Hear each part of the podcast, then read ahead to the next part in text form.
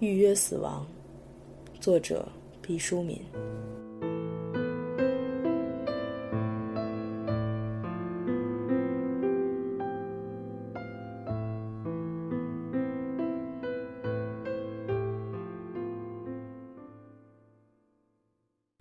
七，改天我见到了齐大夫，我不知男人的面善该如何鉴定，齐大夫是那种很开朗的脸型。我已发现临终关怀医院里的工作人员长得都很耐看，不知是院长挑的时候就根据了某种面相原理，还是这种慈善事业干久了，人就自然显出佛相。我把这感觉同齐大夫说了，他说：“你要是想听真话，就把你兜里那架小机器关了。”我服从了，说：“你怎么知道的？”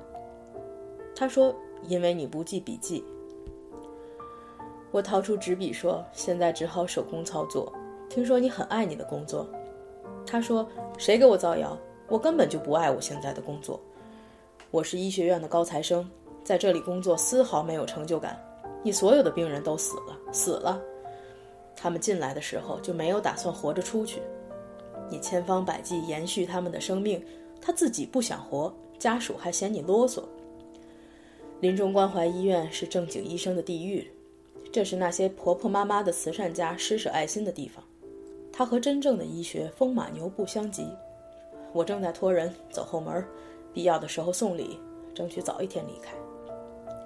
我一时窘住，搭讪地说：“听说你对病人挺好，大家都喜欢。”他冷笑道：“他们为什么不喜欢我？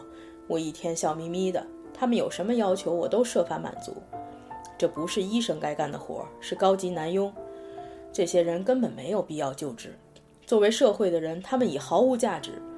比如哪一个大字不识的痴呆老太太，只因大跃进时拐着小脚当了几年工人，就吃了几十年的公费医疗，累计药费十万元以上。这种人留着何用？人的再一个用处就是对家庭的贡献。这些人，风烛残年，突然消费。传统的孝道压得子女抬不起头来，非得把孩子们肥的脱瘦，瘦的脱干，一户户家徒四壁，弹尽粮绝，卖了冰箱，卖彩电，家家负债才算孝顺吗？该死的就让他死好了，旧的不去，新的不来。为什么人们歌颂大自然的秋天，却不歌颂死亡？秋天就是集体死亡，死有什么？从这个星球诞生到今天，已经死过无数的人。在我们每一个活着的人背后，都站着四十个死人。生命是一条无尽的链条，在太阳下闪烁的那一截儿就是生，淹没在无边的黑暗中的就是死。它是一个环，没有截然的区别，不必看得那么重。一个微不足道的小人物的生死，对世界没有任何影响。中国现在的死亡者基本上都诞生于本世纪的初叶，他们缺乏科学死亡的教养。假如我到了老年，一定立下遗嘱，安乐死，绝不拖累他人，死也要有胆略。他突然停顿。这是医生办公室，成堆的病历摊在他面前，铝制的病历夹的反光使他熠熠生辉。也许我不该对你说这些，毕竟他们是可怜的。他很疲倦地说：“我说你是死亡学说里的阳刚论者。”我们正在谈话，有人通知英国的临终关怀医学专家詹姆斯博士到院参观，请齐大夫陪同。我说：“我可以听听吗？”齐大夫说：“你英语听力如何？”我说：“凑合。”他说：“听不懂的地方，我会给你当翻译的。”我们迎出去。詹姆斯博士一脸茂密的大胡子，像土匪出没的密林，这使他的面部表情很不清晰。你无法猜测他奶酪一般柔滑的前额里想的是什么。每逢有外国人参观，我都很气馁，很自卑。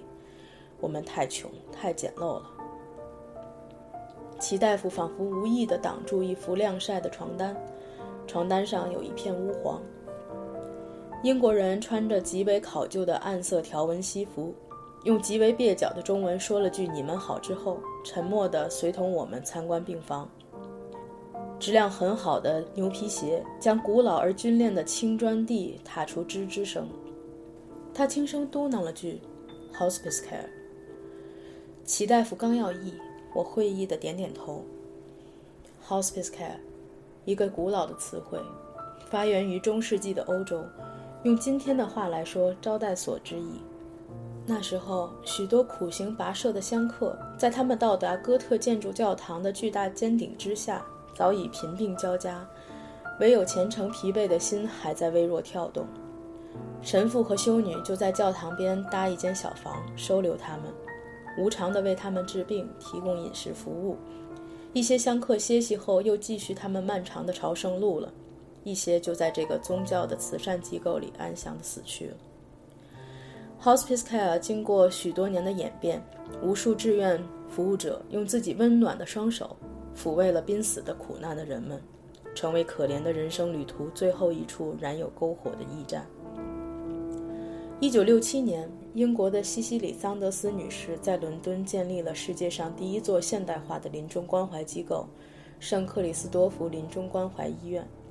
临终关怀事业在全世界如火如荼地蔓延。作为中国最权威的词书《辞海》，至今没有收录“临终关怀”这一词条。人们只知道临终是一个极端痛苦、孤独的时刻，和关怀搭配在一起，不知是什么意思。我们推开一间病房，熏人的香气扑面而来，呛得英国人打了一个喷嚏。太突如其来，绅士来不及掏出手绢儿，于是我们看到白种人的粉红色洁净的上膛。喏，带香味的烟雾会刺激病人的呼吸道。在我们的国家里，去除病房内的异味应该用鲜花。詹姆斯博士说：“我们未置可否，鲜花当然好，可是我们买不起。子女们会用买鲜花的钱去买蜂王浆。”齐大夫说：“东方的逝者喜欢这种神秘的味道，给人一种成仙的感觉。临终关怀医院里一切以病人的要求为第一，所以我们熏香。”詹姆斯博士半信半疑。病房里有一张床，只有一张床的病房叫高间，高级房间之意。同高干病房不同，只要多出钱就可以住。但是病人没有躺在病床上，仰在沙发上痛苦的呻吟，他的双腿缠满绷带，痛苦把他的脸撕扯得很恐怖。他是什么病？詹姆斯博士问。双下肢动脉闭锁合并感染，齐大夫答。我知道这是一种极为痛苦的病症，胜过癌症。为什么不用镇痛剂？博士不解地问。用了，随行的护士说。可病人还在痛。博士恼火地说。镇痛剂每四小时应用一次，上次的药效已经消失，下次的时间还未到。护士耐心地解释，心想：堂堂医学博士，怎么连常识都不懂？他多大年纪了？博士问：“八十九岁了。”旁边一位家属说：“老人知道是在说他，突然用尖锐的声音惊叫起来：‘我为什么还不死啊？为什么？老天，求求他们让我死了吧！人要走怎么这么难？孝顺的孩子们，帮我一把，让我死了吧！都怪我的秋衣不结实。’”你们要是给我买件结实的秋衣，我的苦也熬到头了。涕泪纵横。齐大夫顾不得翻译，问家属怎么回事。家属说：“老爷子疼得受不了，好多回想寻死，我们时刻看着，不敢让他够上一点儿带尖儿带钩的东西。刚才他疼得实在受不住，趁我上厕所的时间，从沙发上爬起来要上吊。他早就不能平躺着了。”躺下来就得疼晕过去，他哪有绳啊？就把秋衣脱下来挽了个扣，搭在晾衣服的铁丝上。要不怎么说老爷子遭罪，每天痛出一身一身的汗，那秋衣早泡糟了，挂不住他，摔在地上。齐大夫不情愿地把话翻给詹姆斯博士，补充说：“幸好没受其他伤。”可是病人很恐惧，你们看不出来吗？詹姆斯博士愤怒了。临终的人并不是恐惧死亡，他们只是恐惧疼痛。死亡不可避免，疼痛却是完全可以避免的。你们为什么不长期足量的使用镇痛剂，保证他们毫无痛苦的走向永恒？在我们的国度里，病人一旦被确认患了不可逆转的疾病，并伴有刻骨铭心的疼痛时，临终关怀医院将无限量的使用麻醉性镇痛剂。怕他成瘾吗？他已经八十九岁了，绝不会活着走出这间病室。你们为什么不让他舒适？要是在我们的国家里，他每天会得到三百片以上的盐酸吗啡，他会觉不出任何疼痛。我们还有更先进的止痛膏药，敷在患处，保证七十二小时不痛。我们国家是剧痛者的天堂。他气咻咻地吐着气。齐大夫对我说：“他有什么权利对我们指手画脚的？”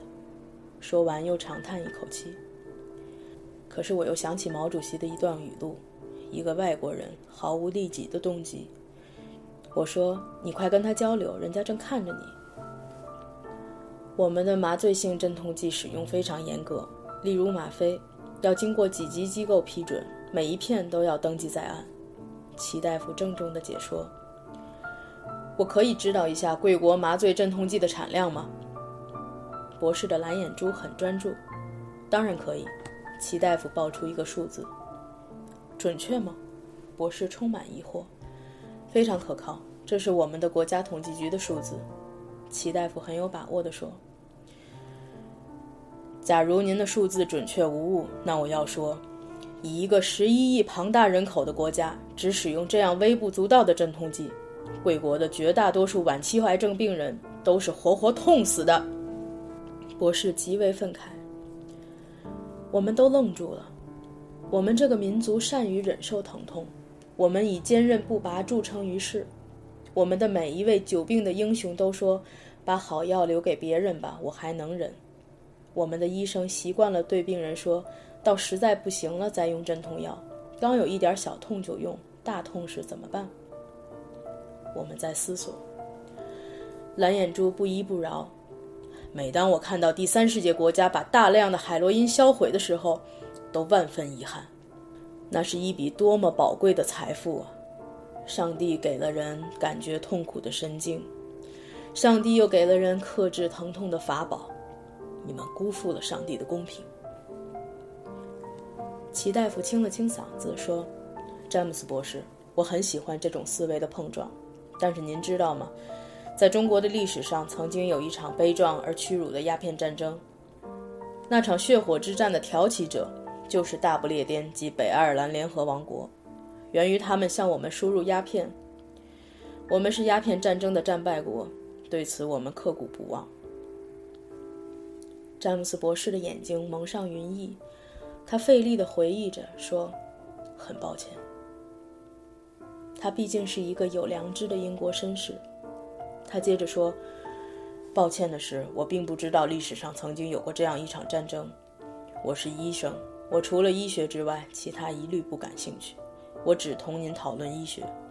我不明白眼前这位老人发黑溃烂的双腿同一百多年前的那场战争有什么关联？你们以为不给这位痛不欲生的老人吃镇痛剂，那场战争的结局就会改写吗？我的中国同行，你们是不是把简单的医疗问题想得太复杂、太久远了？面对这个企图以纺织品自杀的老人，太少人道的关注。我们张口结舌，无论我们多么的具有爱国主义情操，也无法同这个英国佬理论。他只懂医学。